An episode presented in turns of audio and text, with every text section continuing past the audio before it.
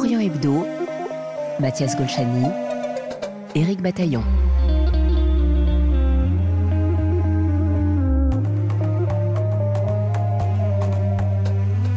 La Sirène est un film qui retrace le siège d'Abadan par l'armée irakienne en 1980. Pendant huit mois, les habitants du plus grand port iranien sur le golfe Persique vont résister à tous les assauts, tous les bombardements. La ville et sa raffinerie de pétrole seront quasiment détruites mais resteront iraniennes. Dans ce film d'animation plein de poésie de Sepide Farsi, on suit les aventures d'Omid, un adolescent dont le père a disparu en mer et le frère aîné a été tué au combat. Grâce à lui, on prend conscience de la diversité et de la résilience des populations locales. Après la France en juin et l'Allemagne en novembre, le film sort dans les salles helvétiques ce mois-ci à partir du 17 janvier. Cet entretien est à retrouver en podcast sur notre site rfi.fr ainsi que sur notre application Pure.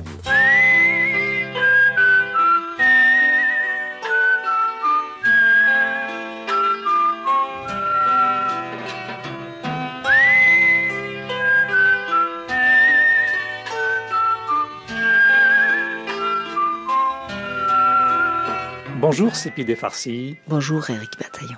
Pourquoi vous intéressez aujourd'hui à la guerre Iran-Irak? Euh, C'est un moment de l'histoire euh, contemporaine de l'Iran, de mon histoire, de notre histoire, qui est très important, qui a été très peu abordé par des auteurs et des artistes indépendants. Il y a un narratif officiel du régime iranien qui a fait son fonds de commerce avec euh, cette guerre qu'ils appellent défense sacrée et euh, il y a eu des films et des films de propagande. Donc euh, pour moi, c'était important de casser ce narratif et puis de parler de cette histoire-là qui me concerne aussi. Alors justement, votre film a, pour cadre Abadan, une ville au sud de l'Iran. Quel intérêt stratégique cette ville avait à l'époque? Alors c'est par là que la guerre a commencé, c'est le début de la guerre, ça a été attaqué.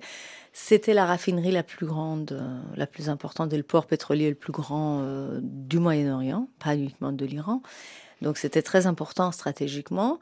Et euh, cette résistance civile aux côtés des forces armées, c'est-à-dire que les Abadani ont décidé de ne pas quitter leur ville et de se battre.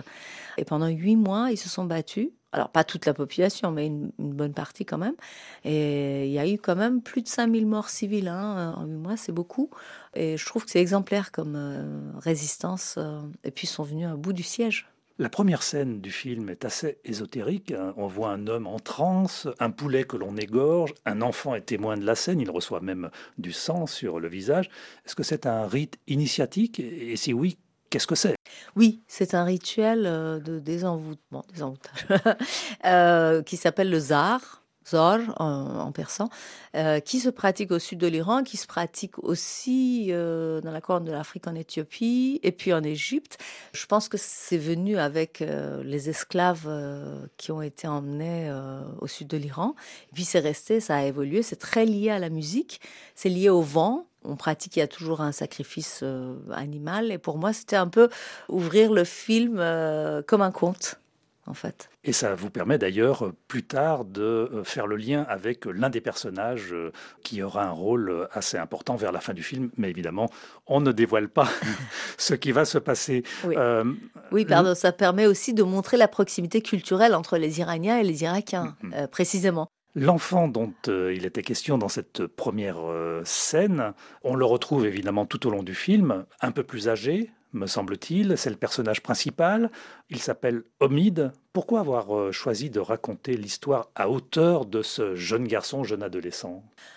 Euh, J'avais l'âge de Omid euh, quand la guerre a commencé. La guerre a éclaté. Je pense que les adolescents étaient ceux et celles qui étaient les plus exposés parce qu'en fait, on est déjà plus enfant, donc on a une certaine conscience des choses et on n'est pas encore adulte. Et euh, alors surtout pour les garçons, parce que c'est vrai que la question m'est posée assez souvent pourquoi c'est pas une fille et c'est un garçon? Et en fait, c'est quand même les garçons qui étaient, euh, comment dire, exposés à cette euh, image de la virilité, être un homme, il faut être courageux, il faut se battre, il faut prendre les armes, et bon, plus encore que les filles. Et c'est la façon dont lui il évolue et comment lui il décide de résister et sauver les siens sans prendre les armes. Du coup, ça m'intéressait moi Javad Javaheri, le scénariste du film, qui est iranien aussi, qui était euh, un grand ado à l'époque, il est un peu plus âgé que moi, mais on a vécu ça en fait, et c'est pour ça que c'était important pour nous de le raconter de ce point de vue. Omide, ça veut dire quoi? C'est l'espoir, c'est ça? Tout à fait. Espoir en persan. Au fil des séquences, Omid croise de très nombreux personnages auxquels on s'attache, les sentinelles, l'homme au chat, les religieux orthodoxes, la grande chanteuse adulée et sa fille. Il y a donc une fille dans l'histoire, Georges Le Grec également. Pourquoi montrer une telle disparité d'individus? Parce que Abaddon était ainsi. C'était une ville très cosmopolite, ça l'est beaucoup moins maintenant. Pas uniquement, mais en, grande partie à cause de l'industrie pétrolière qui faisait qu'il y avait des expats. Mais il y avait le personnage de Georges le Grec. En fait, il existait, il a existé. C'est un photographe d'origine grecque qui était resté là et qui avait sa boutique existe encore. La communauté arménienne existe encore. On tenait à montrer en fait la complexité de la société iranienne euh, à l'échelle d'une ville et cette cohabitation entre différentes ethnies et différentes confessions qui a existé, qui existe encore en Iran, et c'est loin de l'image euh, noir et blanc qu'on a depuis quatre décennies de l'Iran euh, à cause du régime, à cause de ce que ce qu'impose le régime. Mais la société iranienne est, est très hum, tolérante d'une certaine manière. Et très riche également Bien sûr. de toutes ses origines, de toutes ses identités. Absolument. Sirène, c'est le titre du film. Pour quelle raison? C'est les sirènes euh, qui annoncent euh, les attaques? Alors, la euh, sirène a une double signification. Il y a évidemment la, sirène d'alerte, il y a la sirène de la mer, mais c'est la signification du nom de Paris. Paris veut dire la sirène. donc du coup, en persan, le film s'appelle d'ailleurs Paris à Abadan. donc sirène d'Abadan, mais je trouvais que c'était intéressant d'avoir ce double, euh, comment dire, euh, côté euh, dans le titre, voilà. Donc, on n'est pas tout à fait sûr de ce qu'est la sirène. Ça peut être une sirène à face multiple, en quelque sorte. Selon les moments du film. Alors, justement, vous parlez de Paris. Paris, la fille de la grande chanteuse. La rencontre d'Omide avec Paris est intéressante. Alors, pour soigner l'ami d'Omide, qui vient d'être blessé dans un accident de voiture. Ils ont été attaqués, je crois, par euh, des missiles ou des obus. Paris enlève son foulard pour lui faire un garrot. C'est une scène qui est particulièrement osée euh, et qui résonne aujourd'hui avec euh, la situation des manifestations. Mais à l'époque, en 1980, c'est encore plus grave, puisque si on enlevait son voile, si une femme enlevait son voile, elle pouvait être mise en prison, voire plus. C'est osé, non Comme acte? Oui. En, passant. En fait, c'est un acte politique en passant, c'est ça?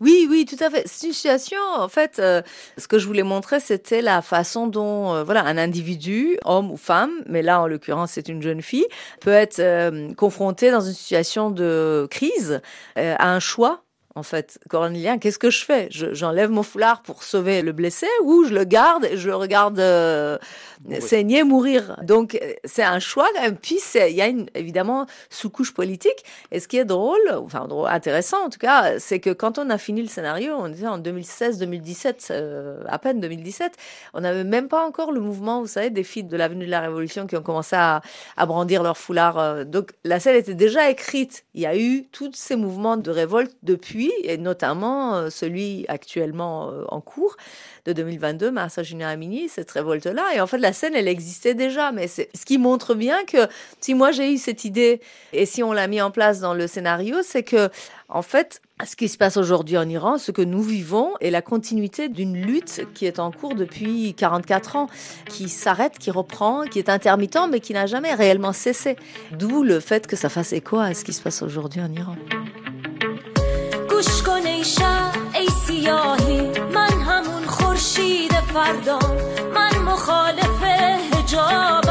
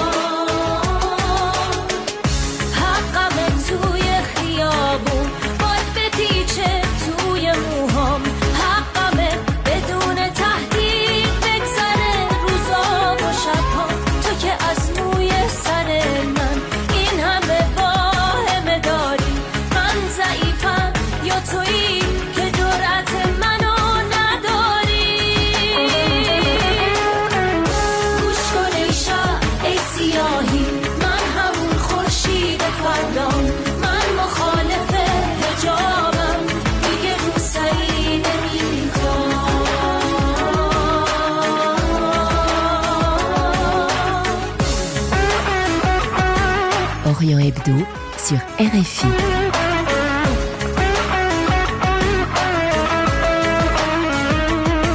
Orient Hebdo, une émission bi-hebdomadaire de RFI réalisée par Mathias Golchani. Et nous recevons ce dimanche la réalisatrice Sepide Farsi pour son film La Sirène. Sepide Farsi, on vous doit de nombreux documentaires, parfois réalisés de manière clandestine, comme Téhéran sans autorisation en 2009.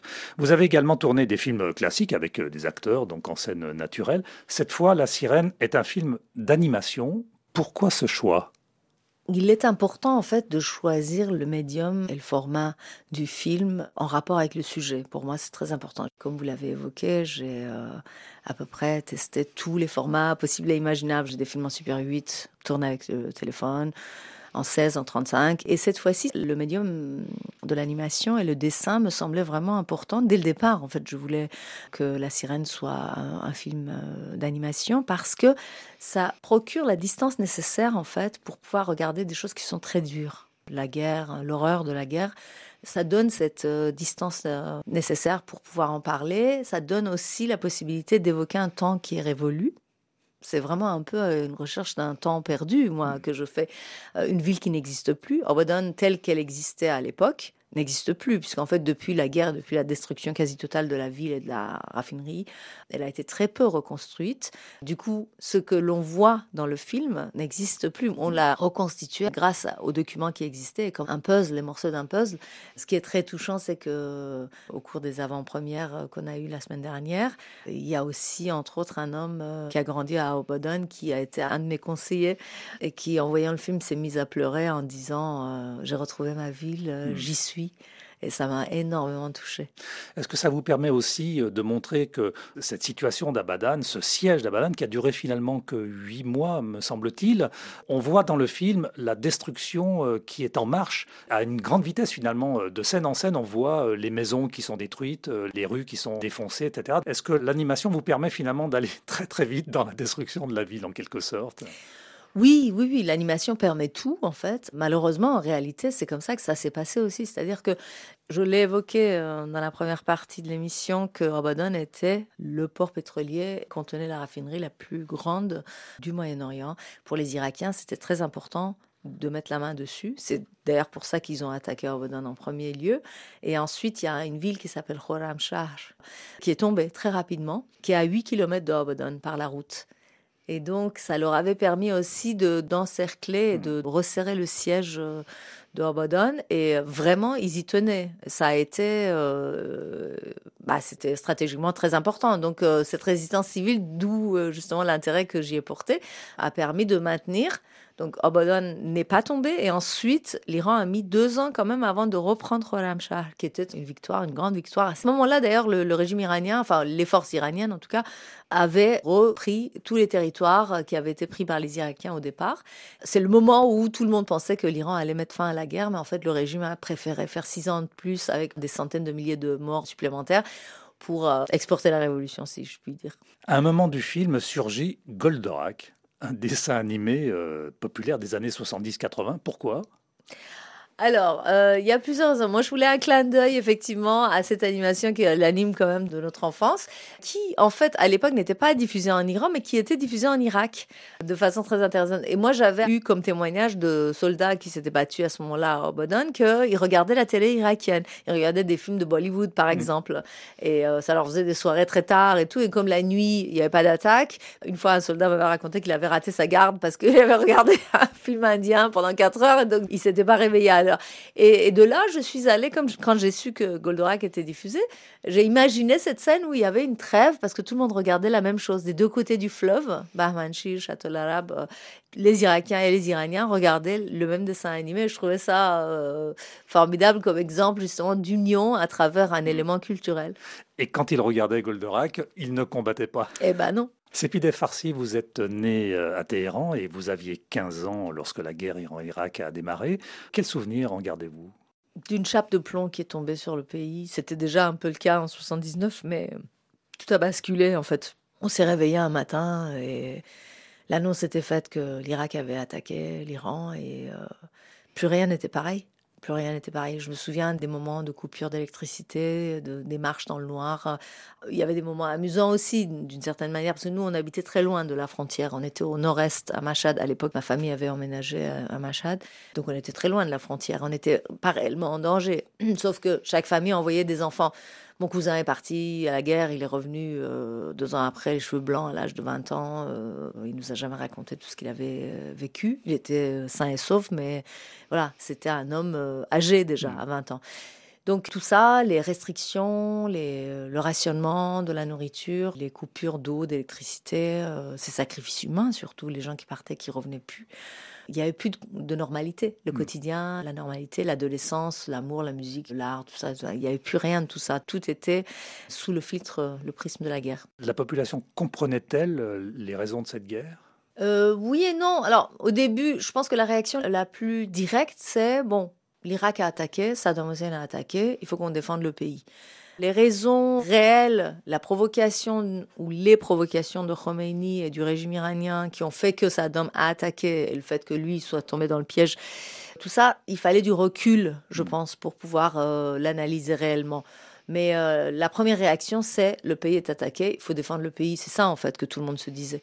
Et c'est effectivement ce qui se passe, notamment à Abadan, où la population se soulève pour aider les soldats euh, contre euh, les Irakiens. Exactement, et c'est ce qui se passe en Ukraine quand la Russie attaque. Les gens ont peut-être ça en arrière-pensée et savent pourquoi est-ce que la Russie a attaqué l'Ukraine, mais la première réaction, c'est vraiment quand vous avez, euh, je sais pas moi, votre maison est attaquée, un étranger, voleur, pas voleur, peu importe, arrive chez vous, la première chose que vous faites, c'est essayer de vous défendre en fait. Après, vous cherchez à comprendre pourquoi. Vous êtes venu en France, Sépidé euh, Farsi, en 1984 pour étudier les mathématiques avant de vous tourner euh, vers un autre domaine, c'est les arts visuels.